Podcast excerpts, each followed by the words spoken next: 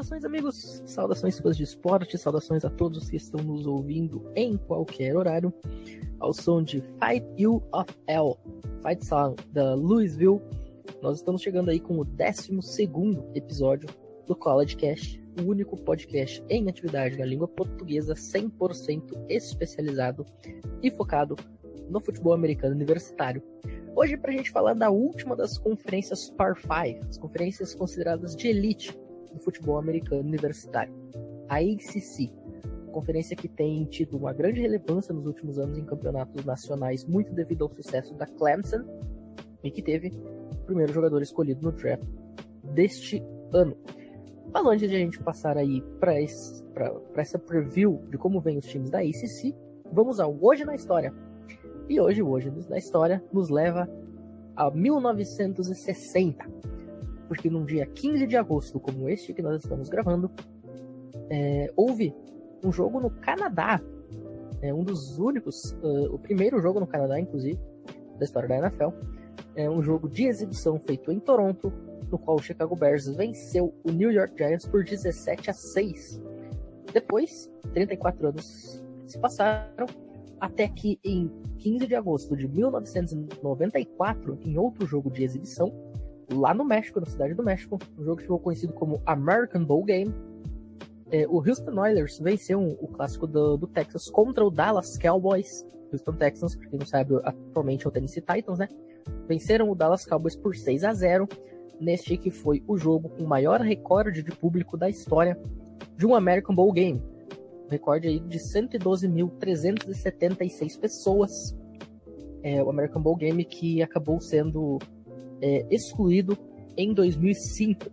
Então, 15 de agosto é uma data memorável aí para jogos fora dos, dos, Estados Unidos. Quem sabe a gente pode ter aí um jogo no Brasil. Seria sensacional. E agora sim, passando a, a ACC, a gente abre o programa de hoje com o nosso sexto homem da rotação, Bruno Oliveira. Bem-vindo mais uma vez. Hoje a gente vai falar da conferência onde joga o seu time. Muito obrigado, Matheus. Muito obrigado Lucas, ao Jorge, ao Luiz.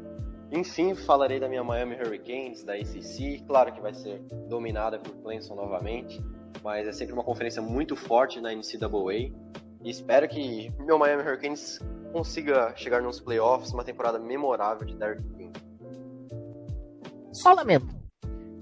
E agora a gente segue aí no clima da ACC e vai falar aí com o Luiz Felipe Amorim, que apesar de não ser torcedor de nenhum time daí, se, conhece muito bem os times aí dessa região, porque frequentemente um deles cruza o caminho da sua Alabama Crimson Tide nos playoffs. Excelente noite. Boa noite, caros ouvintes. Nosso querido âncora Pinho com essa voz aveludada que sempre faz bem ao seu dia, sua noite, sua madrugada, quando você está nos ouvindo. Eu dou boa noite, mas você pode dar pra gente também uma boa madrugada, um bom dia, uma boa tarde, que sempre será bem-vindo também. Aos nossos colegas de mesa aqui, o Brunão, nosso querido Jorge Acirido, que também é sensacional, e o nosso querido editor que sofre com a gente, mas também fala muito bem. Não é não, Pinhate? Um grande abraço para todos e vamos para mais um episódio. É isso. É, eu queria deixar registrado aqui que quando este episódio for ao ar, já terá sido lançado lá nas redes sociais do Cover Football e também lá no medium.com/barra Cover Football. É, o nosso, nosso texto é, sobre o nosso ranking, né? A gente preparou aí um top 25 do ranking da temporada, prevendo aquilo que a gente espera.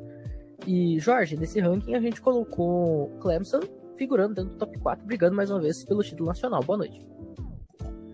Boa noite, Pinho. Boa noite, colega de mesa.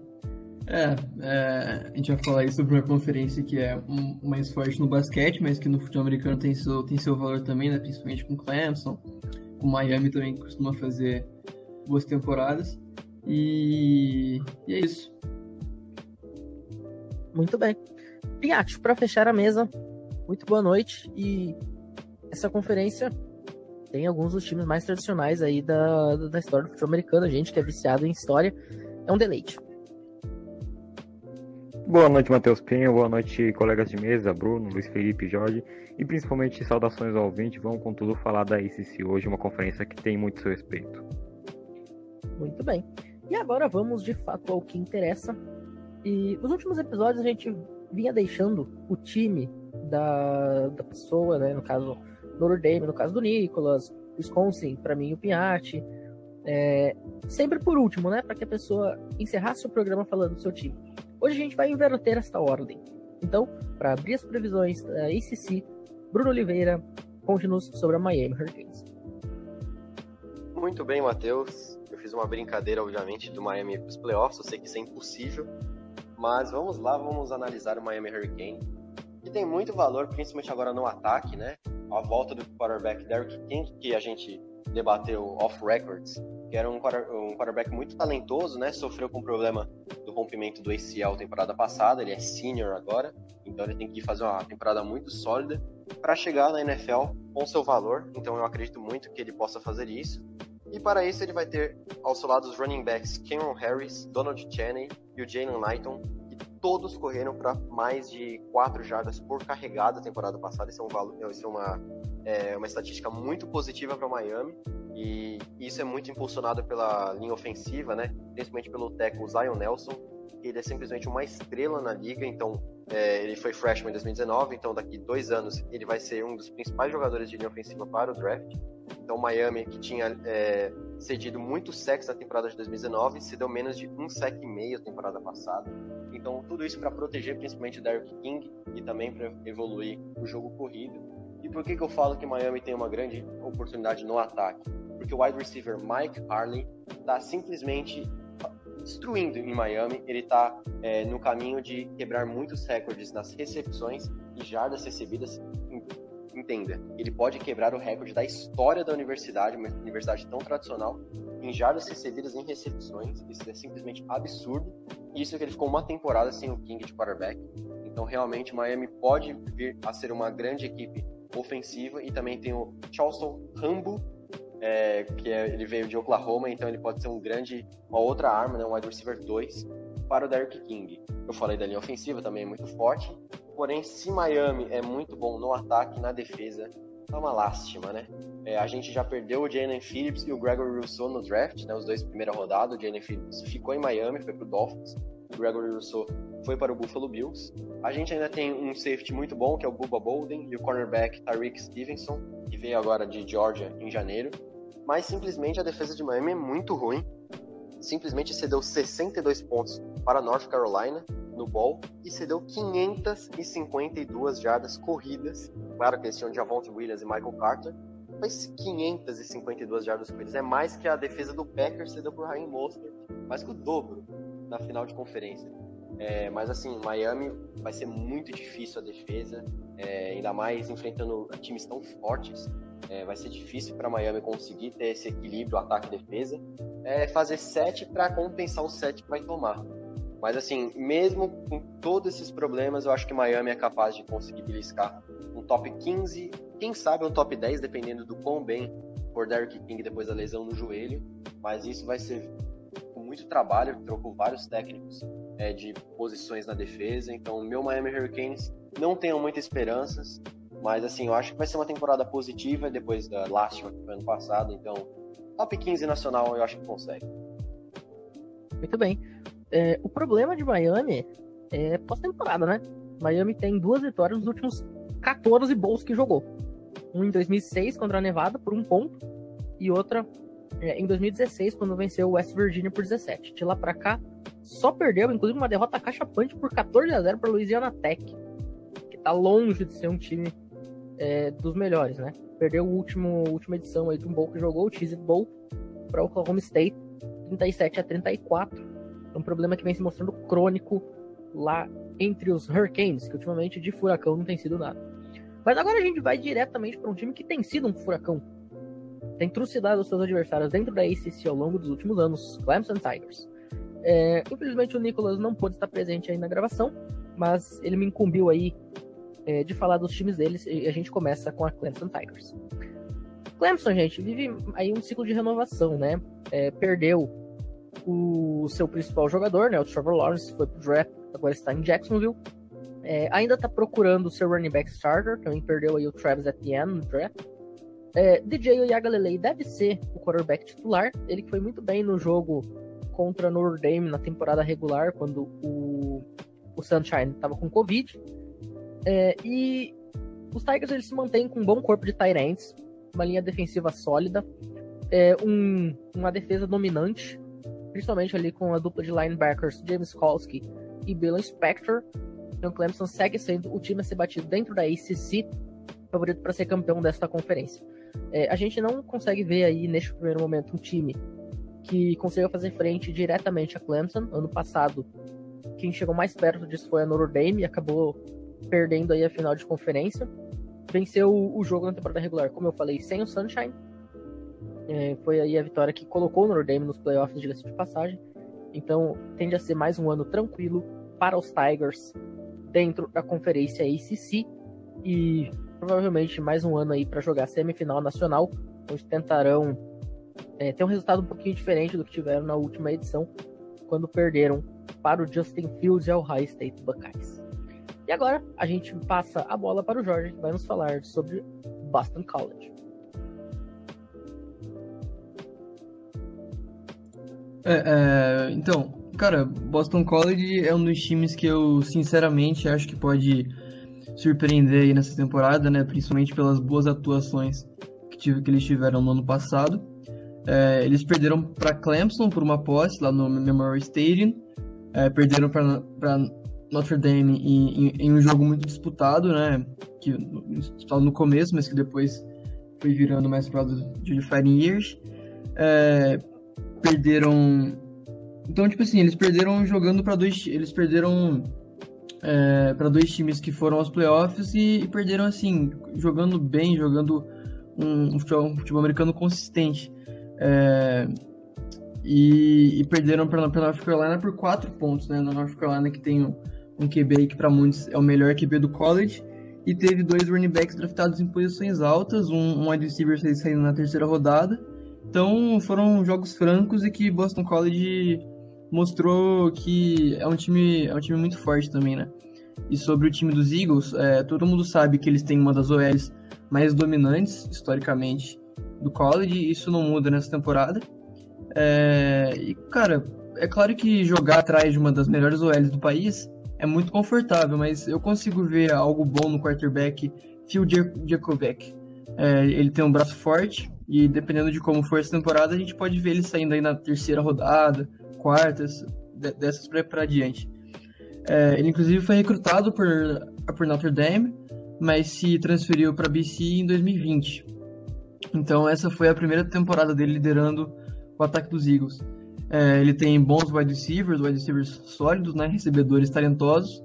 Os running backs basicamente só precisam correr, né, porque pô, ele é um é show à parte a defesa é a defesa que eu acho muito imprevisível assim no sentido ruim da coisa porque eles fizeram jogos muito bons e jogos péssimos na temporada passada. Então se eles encontrarem um equilíbrio a gente pode esperar coisas grandes para BC e eu vejo aqui uma temporada de no máximo duas derrotas. É, contra Clemson fora de casa vai ser um jogo bom de se assistir mas Boston College perde acho que isso é óbvio para todo mundo. E eles enfrentam Georgia Tech em Atlanta Louisville em Kentucky, em, Kentucky e, e, Missouri em casa. Então, são os três jogos aí que vão definir o quão bom será a temporada para BC. E nesses três jogos eu coloco uma derrota. Não sei para quem, mas eu acho que eles perdem um jogo, fora a previsível derrota para Clemson em South Carolina. Então, minha previsão é um 10-2. Vai ser um, um bom ano para os Eagles do.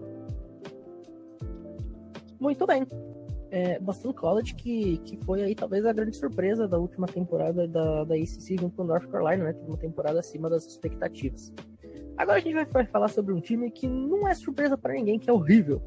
Um dos piores times da conferência já nos últimos anos e que tem como o maior jogador da sua história a ser mandado pro draft o Daniel Jones. Luiz, fale-nos sobre Duke, o time que já sabe jogar basquete. Então, Uh, o desempenho do Zion Williamson vem muito bem nas últimas duas temporadas da NBA. Sacanagem. É brincadeira, galera. É, a gente vai falar agora de Duck, que, como o Pinho falou, eu fiz a brincadeira. No futebol americano, acho que a maior revelação foi o Daniel Jones.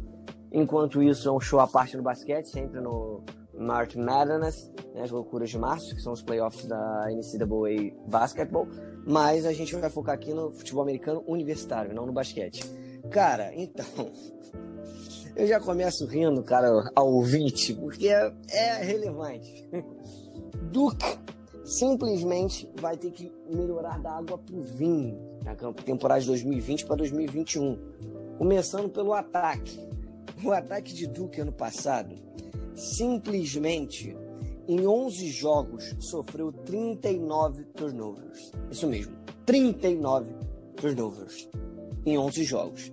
Um dos maiores responsáveis disso foi o QB Chase Bryce, que graças ao bom Deus, Alá, qualquer tipo de entidade divina que você tenha como fé, torcedor de Duck, que esteja ouvindo aqui, de Duck, ele saiu. Ele foi fez uma transferência para a, a Appalachian State em janeiro desse ano e, consequentemente, abriu espaço para dois jovens. É, abriu espaço para dois jovens, não, desculpa. Abriu espaço para um jovem, Gunnar, Gunnar Hallberg, que ele vai é, redshirt junior esse ano, porque ano passado ele acabou se lesionando. Ele teve uma lesão no joelho e só disputou sete jogos no total dessas três temporadas que ele vem passando em Duke. Em Duke. Então, consequentemente, ele vai ser o destaque ele voltando bem pode dar um fôlego a mais para esse ataque que estava precisando disso. Além desse, desse ataque, em como boa notícia, Duque ainda tem três. Três. É, peraí. Tá. Tem um running back que tem três peças assim boas. Tem um running back senior, Matthew Duran, que vai ser uma arma importante para a equipe, porque ele conseguiu anotar na última temporada 817 jardas com 8 TDs, sendo que ele foi reserva, ele não era o running back starter de Duke, e essa temporada ele vai ser. E ainda tem três wide receivers como armas, que são o senior Jake Bubble e dois juniors, que é o Jalen Calon e Eli Penco. Esse, essas armas podem fortalecer Duke óbvio, com Hallback saudável para poder melhorar e mudar esse ataque da água para o vinho. E o ataque, como diz o Pinhatti, o Gunnar, o Gunnar vai ter que fazer uma temporada de Heisman para poder tirar esse ataque da lama. Provavelmente vai ser um ataque muito voltado para o jogo corrido. E, e, a gente pode esperar algumas coisas positivas ali do ficar de olho nesse running back de Duke que vai ser o diferencial agora a gente sai do time mais irrelevante para um dos maiores que tem nesta conferência, Florida State Seminoles, a tribo tem como Pinhate. Então, cara, geralmente eu costumo falar de ataque primeiro e depois defesa. vou falar de defesa hoje primeiro sobre Florida State, porque eu tenho uma coisa pra falar no ataque desse time, que é uma coisa que eu quero ver muito, né?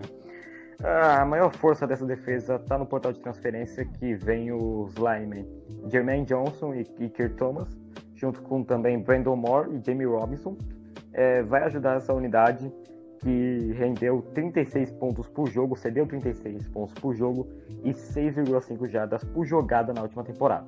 São nomes que devem ajudar muito ali na linha defensiva e na secundária. A preocupação é o que foi mencionado agora mesmo. Esse grupo teve muita dificuldade na última temporada. O que Adam Fuller vai conseguir fazer para gerar uma, uma melhoria nesse setor? Adam Fuller é o coordenador defensivo do, do time. Pes Rush precisa de, de, acender um fogo e sub, crescer muito, porque teve apenas 10 sacks no ano de 2020, número baixo. Enquanto a secundária ficou em último na conferência, ficou em 14 na SC, em defesa de eficiência de passe. Tem umas coisas para melhorar, não é uma coisa que deve andar muito para frente assim em 2021, só se for uma, um milagre muito grande. Falando do ataque, a força está no quarterback transferido de Central Florida, transferido da Group of Five, Mackenzie Milton, que não joga desde 2018, quando ele jogava, quando ele inclusive ficou em quinto ou oitavo na votação de Heisman. Teve um ano que ele ficou em oitavo e teve outro ano que ele ficou quinto na votação do Heisman Trophy. Em 2018, ele na semana 10, jogando contra South Florida, ele é um QB móvel, ele é um QB scrambler, ele corre bastante, foi fazer uma corrida e ele acabou lesionando o joelho, uma lesão de sete partes diferentes do joelho direito ou esquerdo, enfim, sete partes do joelho ele lesionou. Ligamento cruzado anterior, menisco, ligamento medial colateral, enfim. Tudo no joelho ali quebrou zoou. Ele é uma lesão que pode. que só não ficou na mesma gravidade da lesão do Alex Smith, porque ele não teve uma infecção que deixou a perna dele totalmente preta. Só que ele também correu o risco de amputar a perna. A perna dele ficou totalmente virada, se você for olhar o replay, eu não vou dar muitos detalhes sobre isso. Enfrentou uma lesão que poderia acabar com a carreira dele e ele podia, podia até amputar a perna incompletamente. Ele podia perder boa parte da vida dele ali. Bom, mas Mackenzie Milton está de volta, não joga desde novembro de 2018. Ele, se jogar o que sabe, o que ele já demonstrou nos Spring Games dessa, dessa off-season, pode fazer é, Florida State dar um passo muito grande ao que já especulam para essa temporada. Backfield deve vir sólido, com Deshaun Corbin e Lawrence Tofali é, competindo para ver quem vai ser o running back 1, ainda não tem uma definição correta. E é, a linha ofensiva não está no, na onde deveria estar, mas está num caminho certo, está vindo em evolução para o ano de 2021. A preocupação é exatamente essa: melhorar ao longo da linha ofensiva e obter um melhor jogo de quarterback seria algo enorme para Florida State. Com o Mackenzie Milton ali, eu acredito que isso é muito capaz. Outra preocupação é, o coordenador ofensivo Norville conseguirá um salto com ambas as posições no ano de 2021? Vamos acompanhar a temporada. Ah, e só uma coisa também, falta, falta qualidade no jogo de receiver. Não falta muito no wide receiver. Tem um wide receiver ali que pode ser bem talentoso, mas falta consistência. São essas as. Essa é a minha previsão sobre o Florida State, que deve terminar com um recorde ali de 7-5, 8-4. Se tiver um jogo muito bom, pode até fazer um 9-3, quem sabe, eu não acredito nisso. Termina. Se não terminar dentro do top 25 ali, que eu prefiro vai um número 23 no final, quem sabe, vai terminar pelo menos dentro de um top 30, eu acredito que sim. Muito bem. É, para completar a informação, Mackenzie Milton, em 2017, na votação de Heisman, ficou na oitava colocação, atrás de Mason Rudolph, atualmente nos Steelers, Jonathan Taylor, dos Colts, Rashad Penny, do Seattle Seahawks, Saquon Barkley, do New York Giants, Lamar Jackson, do, do Baltimore Ravens, Bryce Love, do Washington Football Team, e o Baker Mayfield, do, do Cleveland Browns. E em 2018, ele ficou na sexta colocação, atrás aí do Gardner Minshew, atualmente no Jacksonville Giants, do Will Greer, do Dwayne Haskins, do Tua Tagovailoa do Miami Dolphins e do Kyler Murray do Arizona Cardinals. Eu não consigo acreditar que Mason Rudolph já esteve em uma votação de Heisman tão alta assim, cara. É incrível, é, são coisas aí que, que, o, que o americano. Eu não me lembrava disso, eu não me lembrava mesmo. É, e ainda fechando o top 10 desse de 2017, né? Depois do Mackenzie Milton em oitavo vieram Kerryon Johnson. É, até não tenho certeza, mas ele foi draftado pelo, pelo Detroit Lions, não sei se ele tá lá ainda. E na décima colocação, o Roquan Smith. O Kerryon Johnson, ele era de Arizona, eu acho, cara. É, pode ser. Não, não, eu me lembro dele em Detroit.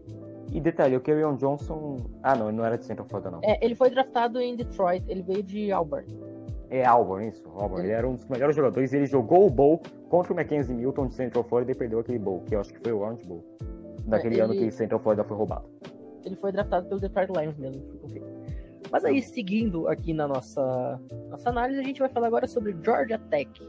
Um time que é extremamente tradicional e que tem na sua história o maior placar da história do futebol americano, né? um 222 a 0, quando John Heisman, aquele mesmo, era head coach do time, já que a gente está falando aí de Heisman Trophy, fica aí também feito o adendo.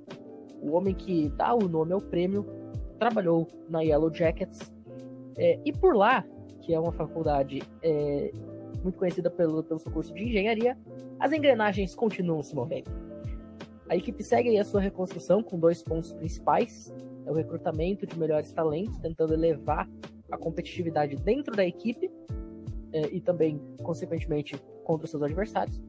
E também a mudança no sistema ofensivo, deixando de lado aí anos e anos de triple option, a formação flex bone, é a mesma usada aí por, por Navy, por Army, por Air Force, times que basicamente só sabem correr com a bola, passando a adotar aí uma triple option moderna. A gente viu aí é, inicialmente com o Chip Kelly lá em Oregon e também com o Urban Meyer atualmente no Jacksonville Jaguars. O Urban Meyer trabalhou na Florida Gators de 2009 é, aquele time que, que seria campeão nacional com o Tim Tebow. É, a cultura aí do, do da Georgia é, Tech Yellow Jackets tá mudando, né? Como a gente falou, tá sendo estabelecida um foco novo, um, um time muito focado nos detalhes, né? Para tentar ser mais perfeito nas suas correntes. E Jeff Sims pode ser aí a esperança de uma Georgia Tech forte finalmente na ACC, Georgia Tech que não consegue uma aparição em um bowl de expressão desde o ano de 2017. Como eu falei, é um time extremamente tradicional, tem título nacional na sua história, mas que não consegue mais é, ter esse tipo de relevância. E por falar em times relevantes, agora a gente cruza a fronteira, vai até Louisville. Bruno, o que, que a gente pode falar dos Cardinals?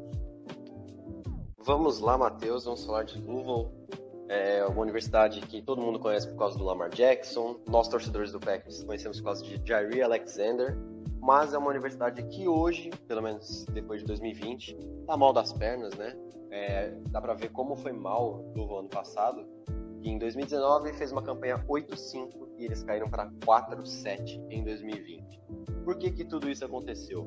É, primeiro que para esse ano agora o coordenador ofensivo do N. Ledford foi para Atlanta Falcons ser técnico de linha ofensiva e o grande motivo foi os turnovers. É, primeiro que o quarterback Malik Cunningham precisa de muita melhora, né? Ano passado ele teve 12 interceptações e 3 fumbles perdidos. Ele é um corredor bom, mas ele é um passador bem na média, assim, na média para baixo, então ele precisa melhorar muito. Em 2020, Louisville teve 24 turnovers. Teve uma margem de menos 12 e foi, com essa margem de menos 12, ficou na posição 119 nacionalmente no ranking de turnovers. Então dá para ver o estrago que foi para Louisville ano passado, é, os turnovers. É, e o quarterback Malik Cunningham, se não conseguir melhorar muito, já tem um seu sucessor, o Evan Conley, é, já está no banco, doido para ter uma chance para levar Louisville para uma boa campanha né, ao, ao ball, já que ano passado não foi. É, o running back Hassan Hall precisa também melhorar a sua número de jardas por corrida, né? Ele tem os backups Jalen Mitchell e o Maurice Berkeley. Então, é falta o ataque, né? O quarterback não tá bem, os running backs não estão bem. E para piorar, os wide receivers foram embora. Tutu Atwell e Des Fitzpatrick foram um para o Rams e outro para o Titans, respectivamente.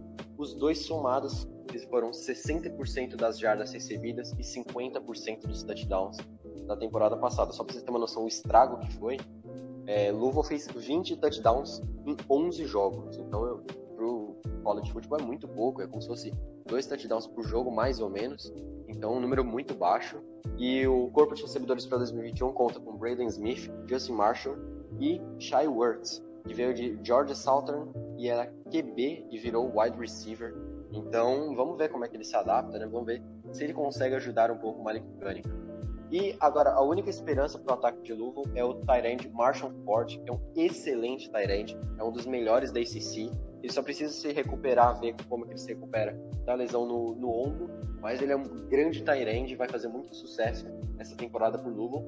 E a OL é muito boa, mas ainda precisa um pouco de ajustes, né? Tem alguns buracos, alguns erros que contribuíram com alguns fumbles na temporada passada, então precisa que além dos 15 turnovers do Malik Cunningham, tiveram outros 9 por fumble então precisa dar uma melhorada, mas é uma OL boa.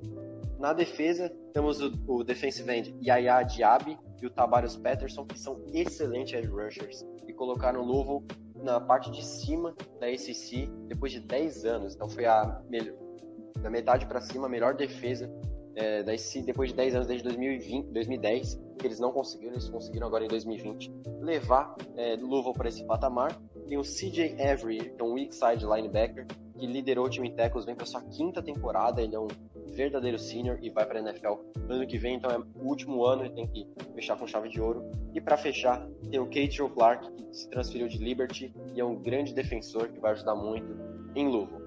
Para a temporada 2021, o problema do quarterback, o problema dos wide e dos running backs e também dos wide receivers depois da saída do, do e do Des Fitzpatrick vai pesar muito para a equipe do, de Louisville, por isso eu acho que se eles conseguirem ficar um pouco acima de, de 500 né, na temporada, vai ser um grande sucesso. Então eu acredito que fique no top 40 ou 45 do ranking nacional. Se conseguir um ball aí, já pode levantar a mão pro céu, porque esse ano vai ser bem sombrio para Lu. Louisville que, você falou, mandou o Tutu Atwell para NFL. Tutu Atwell ele é o skill player, né, o jogador é, de habilidade, vamos dizer assim, QB, RB ou WR, mais magro, com menos peso da história da NFL. É, Inclusive, a gente tem que ver aí como que ele vai conseguir se portar na liga profissional é, com tão pouco peso. E agora a gente sai aí de um cara que não tem peso literal para um time que tem um dos jogadores de mais peso figurativamente falando, pensando em draft. Lucas Spiatti, North Carolina Tar Heels e a possível pick one, Sam Howell. A principal força do ataque de North Carolina é exatamente este homem. Sam Howell é, um, para mim, o melhor quarterback do país nesse momento. Levou o ataque no ano passado de North Carolina a uma média de 41,7 pontos por jogo. É um número excelente isso. Tem um. É assim, cara. Pra mim ele tem um talento indescritível. Ele sabe correr com a bola, ele sabe passar a bola com precisão, ele tem confiança no passo dele, ele sente a pressão quando tá no pocket. Ele sente o pocket desabando, ele sabe fazer um scramble. Ele tem todo o potencial para ser a pick one do próximo draft e calar a boca de quem é muito fã, assim, de quem bota um hype mais do que necessário no Spencer Rattler. É, hate à parte, continuando falando do Hal, para mim é a força desse ataque, só que ele tem algumas coisas aí. Continuando um pouco aqui sobre o ataque, a força do ataque, é que os Star Heels tem um, um grupo de starter na linha ofensiva muito bom. E, embora tenha aí o problema de turnovers no ano passado, é, isso deve, deve melhorar. E, ao, e também a OL é uma coisa muito talentosa. Deve abrir bem nas corridas e deve proteger melhor o Hall do que no ano passado. E a preocupação é, o, é uma coisa que, tá, que me preocupa desde o draft. Foram embora de North Carolina os quatro playmakers ali que ajudavam demais o Sam Howell, que eram o running back Mike Carter, que foi para o New York Jets, Javonte Williams foi para a Denver Broncos os receivers Des Nilsson foi para o Chicago Bears na quinta ou sexta rodada e D.M. Brown foi para o Washington Football Team. Ele perdeu com esses quatro jogadores que faziam a diferença no ataque dele. Se ele conseguir jogar com os novos rostos que estão no grupo de recebedores e de running back nesse ano, é uma prova de que Hall é maravilhoso e merece ser a primeira escolha geral do ano que vem. Então essa é a preocupação os novos rostos que tem literalmente em quase toda a parte do, do ataque, dos skill players, dos pass catchers e também dos que correm com a bola. É, falando da defesa, a trajetória geral desse grupo está em boa forma. 36 sacks no ano passado, terminou em sexto na SEC em defesa contra eficiência de passos. O trabalho do coordenador defensivo, que eu esqueci o nome agora, me perdoe, na trilha de recrutamento, acrescentou um talento muito bom na secundária. Tem jogadores entrando esse ano que são muito bons, não posso citar nomes aqui porque tem muito tempo, mas fornece uma boa base, além de que os cornerbacks Storm Duck e Tony Grimes são os melhores da, duplas da ACC, além de oito starters estarem voltando é, para este ano. Porém, a preocupação fica em reduzir a quantidade de big plays cedidas, cederam 18 jogadas para mais de 40 jardas no ano passado, é uma, é uma obrigação é, é melhorar esse, esse quesito, e quem vai preencher a vaga de Jazz Surratt, que foi draftado pelo Minnesota Vikings, um dos melhores linebackers da classe desse ano, do ano passado, perdão, é, é a preocupação. Permitia 5 jardas por jogada, 5,8 jardas por jogadas em 2020 e 29,4 pontos por jogo. É isso que precisa melhorar pro ano de 2020. Eu vejo North Carolina com potencial para ganhar todos os jogos, os, os dois primeiros jogos e chegar na final da ACC. Só que tem ali uma, uma pedra no caminho que é um pouco grande. Eles enfrentam em sequência Florida State, Miami, Folga e depois Notre Dame. Em um desses jogos pode acontecer derrota. Para Florida State eu descarto isso, mas para Miami, depois tem a Folga e aí Notre Dame, pode acontecer derrota para um desses dois. Então é ou 12 e 0 ou então se perder um joguinho aí que eu acredito que possa ser para Notre Dame, que tem uma defesa forte com o Kyle Hamilton na secundária, pode ficar em 11 1. Mas não deixa de ser um time muito bom. Chega na final da, da ACC contra a Clemson e tem todo o potencial para ganhar esse jogo também. Eu acredito. Mas não é nada cravado aqui. Uh, com isso, eu termino dentro do top 10. Não consigo cravar uma posição exata do top 10. Mas termina dentro do top 10 os Star Heels e vou conseguir um voo grande sim. Muito bem, concordo com você também. Acho que eles vão ficar dentro aí do top 10. E também acho que o Sam Howell seja o melhor quarterback em atividade neste momento no futebol americano universitário. É, e tem totais condições aí de ser uma pick one e, e levar os Star Heels de volta a um bowl de ano novo. E agora a gente sai de um time que é favorito a um bowl de ano novo para um time que não é favorito a nada. North Carolina State, ainda dentro do estado da Carolina do Norte, Jorge Estrela. É, Pinho, é, North Carolina State é aquele, time de, aquele tipo de programa que você olha no, no calendário do seu time e pensa, é, vitória fácil aqui, o Wolfpacks não tem um jogador relevante desde Russell Wilson, de Brissett, então uma vitória tranquila. Mas nem- o Russell Wilson jogou lá e saiu, né? Porque ele nem draftado pela É. North Carolina ele foi. ele jogou um ano, um ano lá e foi pra, pro Wisconsin, né? Ou Isso. um ou dois, é. Foi, foi campeão da Big Ten por, pelos Badgers. Inclusive, no Sunday Night Football, você que é torcedor do Seattle Seahawks, você sabe, né? Ele, ele não fala nem que é de North Carolina, nem de Wisconsin. Ele fala que é de From a Whole Pack of Badgers. Fazendo uma piadinha aí com os Wolfpacks e com os Badgers.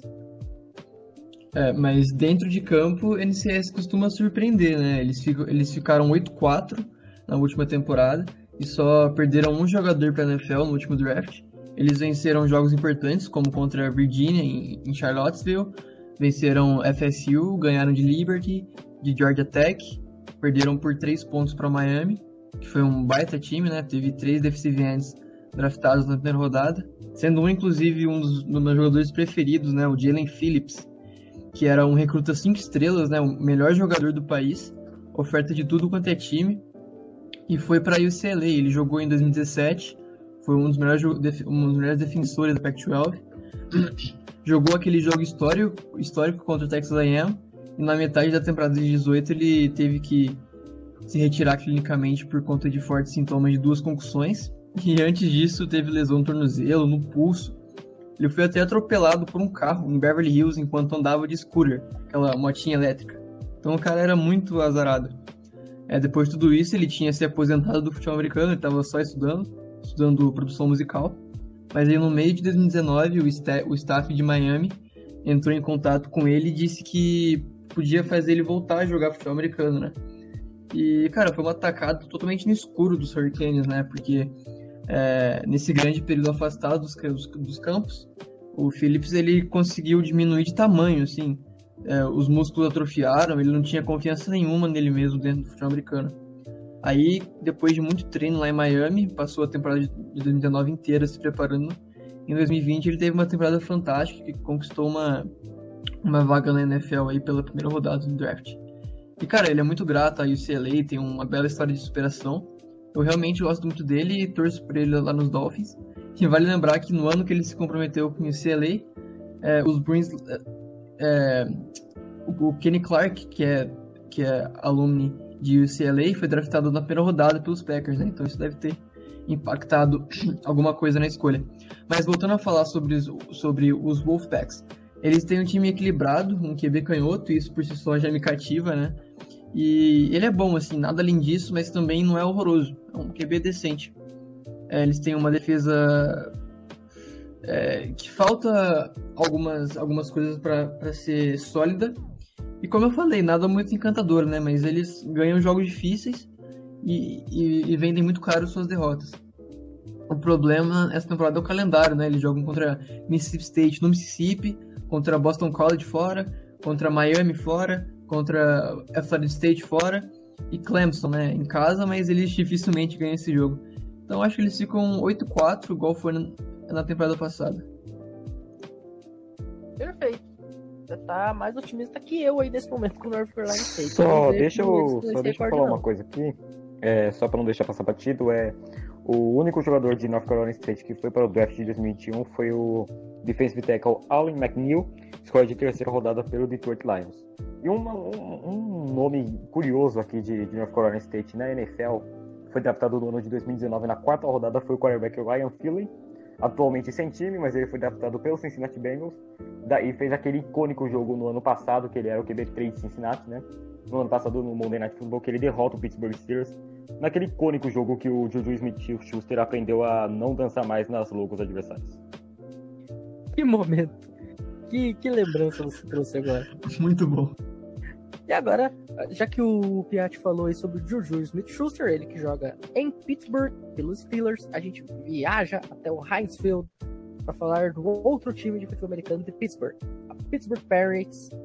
é, desculpa, Pittsburgh Panthers, né? Pittsburgh Pirates é o time da, da MLB. Confundi tudo aqui. Pittsburgh Panthers, gente. Depois de 11 temporadas é, consecutivas perdendo aí 5 ou mais jogos, 8 dessas tre- 11 depois de já ter ingressado na ACC, É, o head coach Pat Narduzzi conta agora com o retorno do quarterback Ken Pickett é, e com a sua sempre agressiva defesa. A gente sabe que defesas em Pittsburgh sempre são os pontos fortes. É, e o, o Narduzzi agora ele espera que o time finalmente consiga um resultado positivo no final da temporada. Muito do sucesso da, time, do, desse time, né, do possível sucesso, vai ter que passar pelo QB, pelo Kenny Pickett, ele que é um quarterback veterano, líder natural dentro e fora de campo. É, ele que teve aí 61% de precisão de, dos passes, 13 touchdowns aéreos, mais 8 touchdowns terrestres. É, a grande força do ataque dos Panthers é o jogo corrido, mas se depender do Pickett, quando precisar ser acionado o ataque aéreo pode sim funcionar. É, nós temos aí como grandes forças no backfield o running back junior, terceiro anista, Vincent Davis. É, e no jogo aéreo, Jordan Harrison, segundo colocado aí do prêmio de Rook of the Year da conferência ACC. E como a gente falou, uma, uma defesa sempre agressiva, média de 4 sacks e 10 tackles for losses por jogo, é, com nomes como Desley Alexander, é, Keyshawn Camp, Cam Bright, é, um time com a defesa forte, com ataque terrestre respeitável e com um quarterback que sabe lançar, pode fazer bonito na temporada. Quem sabe aí, finalmente, a Pittsburgh uh, Panthers consegue ser relevante dentro da ACC, brigar por uma vaga na postseason. Agora, a gente vai falar sobre Syracuse. Luiz. Só uma coisa. Diga. Você cometeu um pecado muito grande ao não lembrar que Pittsburgh Panthers é a casa de um dos melhores e maiores receivers da história, Larry Fitzgerald, tá? É verdade, bem lembrado. A número, a número um é aposentada em Pittsburgh por causa desse homem. Bem lembrado. O, o time que deu ao mundo, Larry Fitzgerald. E agora, Luiz, a gente vai falar sobre o time que a gente designou para você pelo motivo mais peculiar da história das designações de previews do College Cash. O Luiz, gente, para quem não sabe, ele é advogado formado e Syracuse é um time que só sabe fazer advogado. Então a gente chamou o nosso advogado particular para falar de um time que só sabe fazer advogado. Diga-nos como vem os Orange. A gente vai falar aqui agora de Syracuse, a faculdade dos advogados americanos, brincadeira, é, que tá tendo uma necessidade, teve, teve, tem uma necessidade absurda, principalmente no passado, na, na parte de QB, né? Ter um talento que realmente lance a bola em profundidade, seja mais atlético. E aí eles tiveram uma grande transferência que foi do do Babers que ele saiu que ele veio de transferência e veio é o Garrett, não, desculpa, perdão, gente, aqui. Foi o Garrett Sturdy, que é que veio de, do estado de Mississippi, acho que foi de Mississippi State, se eu não me engano, e que ele vai ter uma competitividade com o Tommy DeVito. O Tommy DeVito é o atual starter de Syracuse como quarterback, só que ele é aquele cara bem, bem, bem. É, Daniel Jones não. Bem Mac Jones. Ele é aquele cara que a gente. ele é geladeira, ele é físico. Ele não é um cara tão scramble, tão atlético não tem tanta força no braço. E com essa vinda do, do, do Schrader, que é um candidato de. que é um candidato, não, que foi um recrutado de quatro estrelas quando ele saiu do high school para o college, ele pode causar um impacto no DeVito e ter uma boa competitividade. Eu acho que provavelmente o o, o, o, o, o, Shader deve assumir a titularidade. Isso é uma opinião minha. Não sei se isso vai acontecer. Mas te, falando em competição, eu quero falar uma competição que vai ser interessante nesse time de Syracuse, que é na posição de running back, que eles tiveram os dois melhores do ano passado, tipo, ali na conferência da Power 5, que foi o Sam Tucker e o Cooper Lutz que esse ano eles vão ter um desafio, assim, vão ter um rodízio com dois veteranos, que é o Abdul Adams e o Jervo Howard, que voltaram voltaram para agora aos treinos depois que eles deram a, ano passado, para quem não sabe, por causa do, do Covid, o pessoal, os jogadores poderiam optar se sim ou não de participar da temporada. E esses do o Abdul Adams e o, e o outro running back que eu mencionei aqui, eles, eles, não, eles não participaram temporada passada. Então eles estão voltando agora, que é o Javo, é, Jervin Howard. Eles estão voltando agora. Então vai ter uma competitividade muito interessante, além de fortalecer o ataque corrido de Syracuse, que vem sendo o ponto forte né, para essa própria, para essa próxima, para essa não, na temporada passada e agora nessa próxima temporada.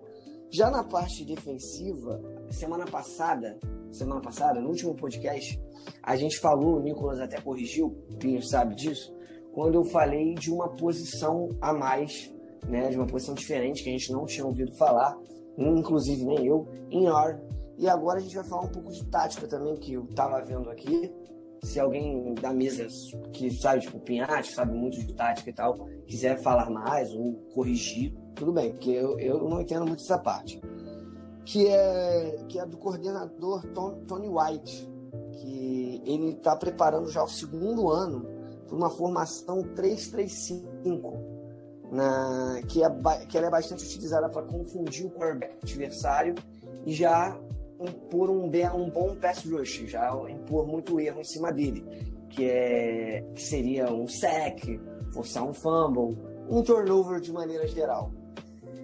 É, e vamos ver se vai conseguir manter esse impacto que teve no primeiro ano, já que o, o que quebra muito para o time de Syracuse é que o ataque é bem insignificante e vinha deixando muito a defesa cansada nesses, nesses, nesses jogos nas últimas temporadas. Então, com essa mudança de, de, defesa, de esquema defensivo, deu uma melhorada nisso, mas mesmo assim é um calcanhar de Aquiles.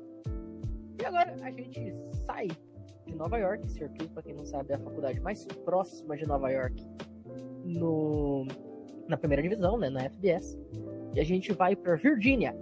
Jorge, o que podemos analisar sobre a University of Virginia. Perdão, University of Virginia, os Cavaliers. É bom, é, eu vi Cavaliers.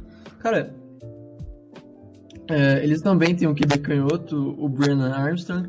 É, é um QB físico, né? Corre muito bem com a bola. E é aquele tipo de QB durão mesmo, que quebra sec, lança sem habilidade nenhuma, mas de algum jeito a bola chega no wide receiver. Então, esperanças nenhuma ele, ele dá pra, pra, galera, pra galera de, em Charlottesville. É, Virginia terminou a última temporada em nono da ACC. A ACC que ano passado teve 15 times, né? Porque Notre Dame foi incorporada. Então, nono de 15 times é uma boa posição. E em, em, em alguns momentos da temporada eles inclusive estiveram no top 25 nacional. No final não ficaram, mas em, alguns, em algumas semanas eles apareceram ali como 24, como 25. É, para essa temporada, eles não enfrentam Clemson, então já é algo importante. Mas enfrentam é Notre Dame em casa, é North Carolina em NC, é, Miami no, no, Hard, no Hard Rock Stadium, é, enfrentam BYU em Utah, é, enfrentam Pitt em Pittsburgh. É, então vai ser uma temporada difícil para os russos. É, minha temporada é um 7-5 para a universidade, que, cara, é, tem um dos campos mais bonitos dos Estados Unidos, né? A UVA é formada por árvores de, de outono, aquelas que deixam o campus com uma cor muito parecida com o uniforme do time, inclusive. Eu não tenho essa informação, mas eu acho que o uniforme foi inspirado, foi inspirado nisso. Então eu não sei como será é, dentro das 100 jardas, mas fora deles, a Universidade of Virginia é elite. Agora a gente se mantém na Virgínia Pinhatti para falar sobre Virginia Tech, time que deu ao mundo a pessoa que mais ama cachorros na sua vida, Michael Vick. o que dizer, né, cara? Ultimamente a gente falou aí de Virgínia também, né? A gente vê que não é muita universidade, começando pela letra V, que tem sorte no futebol americano, assim como Virgínia, Vanderbilt e agora a Virginia Tech não vai ser muita coisa no ano de 2021. A força do ataque dos Rockets é um forte, trio, um forte trio de opções no jogo de passe para o quarterback Braxton Burmeister, perdão. Com, com os recebedores Trey Turner, que é um prospecto legal de receiver, Davion Robson e o Tyrene James Mitchell. São os playmakers do time, podem dar aquela ajuda, só que eu não espero tanta coisa assim. Mas a força mesmo está na linha ofensiva, tem o retorno de três titulares para esse ano. É, por, é, em comparação ao ano passado, é que, é que o Burmester jogou bem limitadamente lá em Virginia Tech. A preocupação é justamente se o quarterback Burmester vai conseguir é, fazer um jogo sólido em toda a temporada, porque ele nunca jogou uma, uma temporada completa. E a gente tem que saber se a, se a corrida vai ser o suficiente para substituir Khalil Herbert, que foi para a NFL. Não, não tenho a informação do time que ele está hoje, perdão. Uh, precisa desenvolver também uma profundidade aí na linha ofensiva. Eu acredito que volte melhor para 2021, mas não significa que não precisa desenvolver mais profundidade nisso. Uh, força na defesa é, é saber se o coordenador Justin Hamilton vai Justin Hamilton, perdão, vai é, beneficiar se beneficiar de um período de off-season completo que ele trabalhou com essa defesa e que ele passou a off-season completa trabalhando nisso. É, o retorno de um, de um Jermaine Walker saudável como cornerback é um grande impulso na defesa, porque ele é um cara muito, muito bom, eu gosto dele. E tem o Andy Amari Barno, que teve 6 sacks e meio no ano de 2020. É, vai dar essa profundidade no grupo de pass rush, um, talvez um dos melhores grupos de pass rush da SEC, da ACC está é, em Virginia Tech. Além da transferência do, do cara que veio de Clemson, Jordan Williams, é uma escolha-chave para as trincheiras. Talvez a defesa tenha uma profundidade boa aí. Fica a preocupação no grupo de linebackers e também é, parar de ceder pontos e jardas, né? é, cedeu, cedeu em 2020 cerca de 32 pontos por jogo e mais de 180 jardas, por, por, jardas corridas por jogo no ano passado. Além disso, permitiram 6,2 jardas, jardas por jogada após ser 5,23 no ano de 2019. Precisa melhorar muitas coisas e não tem muito talento em todas as posições de maneira exata. não vejo muita coisa em Braxton Barmester. Mas vai que ele cala minha boca, já que eu costumo falar e zicar, né? Uh, eu prevejo aí um recorde 6 e 6, quem sabe um 7 e 5, quem sabe um milagre de um recorde 8 e 4, mas eu não acredito não. É um 7 e 5, então um 6 e 6 empatado ali. Termina dentro de um top 40, quem sabe na posição 38 de um ranking geral, entre os 130 da FBS. E agora sim, para encerrar, nós vamos falar sobre o Wake Forest, um time que conseguiu uma vaga num, bom ano passado, mas que está longe de ser um dos grandes favoritos. É, o Wake Forest é, era, gente, um time que era pra gente assistir e dar risada. Né? Era um time meio trapalhões, assim.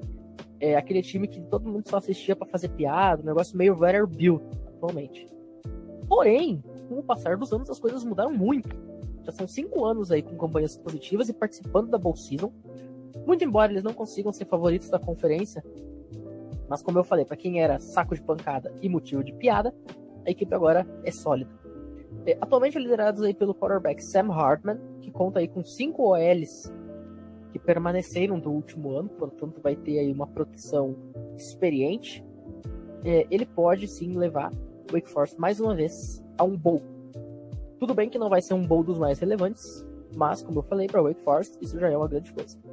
Do lado defensivo da bola, o pass rush e o pass coverage não vem muito bem mas contam com o já estabelecido Miles Fox no meio da, da linha defensiva e também com Jaquel Williams como linebacker, é, ele que é o grande destaque desta equipe no segundo nível. No ano passado, eles acabaram perdendo para os Wisconsin Badgers de Graham Mertz no Duke Mail Bowl é, e este ano vão tentar novamente ter uma aparição em pós-temporada. E assim, gente, a gente encerra este programa de previsões da ICES da mesa. Jorge, muito obrigado por mais essa participação e até a próxima. É isso aí, Pinho. Hoje a gente falou da, de uma conferência que eu gosto muito, que eu acho que tem times. É muitas vezes legal de se assistir, somente no basquete, mas no futebol americano é legal de, de ver também. E é isso. Agora nós acabamos as nossas previews, né? E a partir de hoje é tudo tem mais, a, tem mais a Group of Five ainda, na verdade, Jorge. Ah, verdade, a gente já falou dos, dos esquecidos pelo comitê, mas não esquecidos por nós.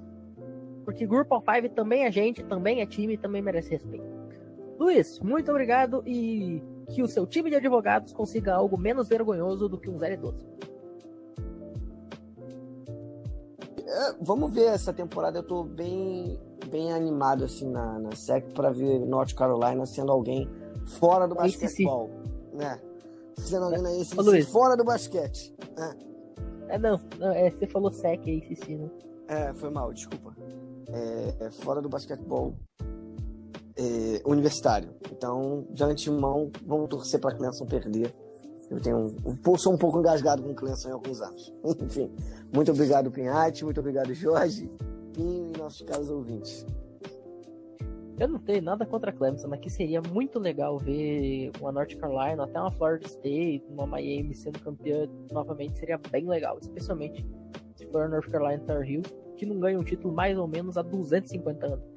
Pinhate, muito obrigado mais uma vez, e será que a Florida State consegue algo de muito especial? Ah, cara, seria bonito, né? Homenagear Bob Bolden, que faleceu nesse ano depois de tantos anos de sucesso, tantos anos de história e um dos maiores head coaches da história, né? Mackenzie Milton voltando me deixaria muito feliz, porque eu gosto dele desde o ano dele de freshman lá em Central Florida, naquele ano que Central Florida foi roubada e tal, né? Enfim, muito obrigado, Matheus. Pinho, obrigado, Jorge, obrigado, Luiz Felipe, e principalmente muito obrigado aos ouvintes que fazem o podcast crescer a cada vez que sai um episódio novo, igual o que está saindo agora. Muito obrigado por ouvir e até o próximo episódio, quando falaremos da Group of Five, a o- a- o- as conferências esquecidas pelo comitê, mas que ainda são muito relevantes. É, depois disso, é só preview sobre, sobre jogos. A temporada do College Football está cada vez mais perto. Nossas vidas estão voltando a fazer a cada dia que passa. Até a próxima.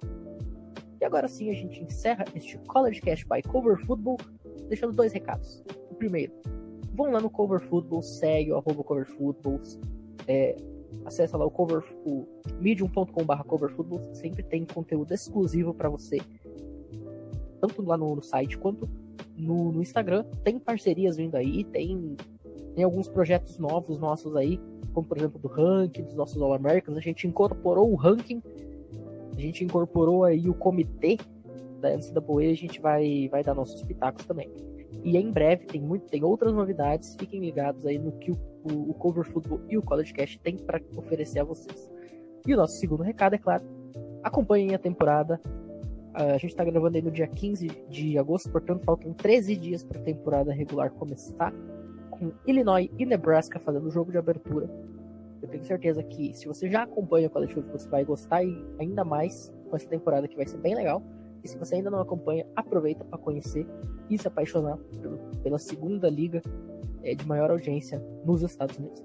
E agora sim, a gente encerra o programa ao som de Hail Pete, Fight Song da Pittsburgh Pan- Panthers.